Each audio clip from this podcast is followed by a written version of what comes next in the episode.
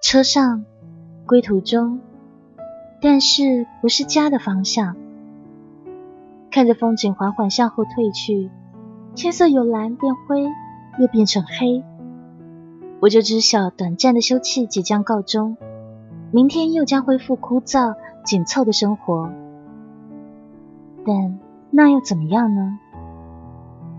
生活就像这列火车一样，向前走，往前开。不要误会中途的停顿，那只是几分钟的停下。补充完毕，接着前行。列车终会到达终点站，人生的终点站不会那么容易到达，我们也不想那么快的到达。但是珍惜中间的停顿，享受它，也没有什么不可以啊。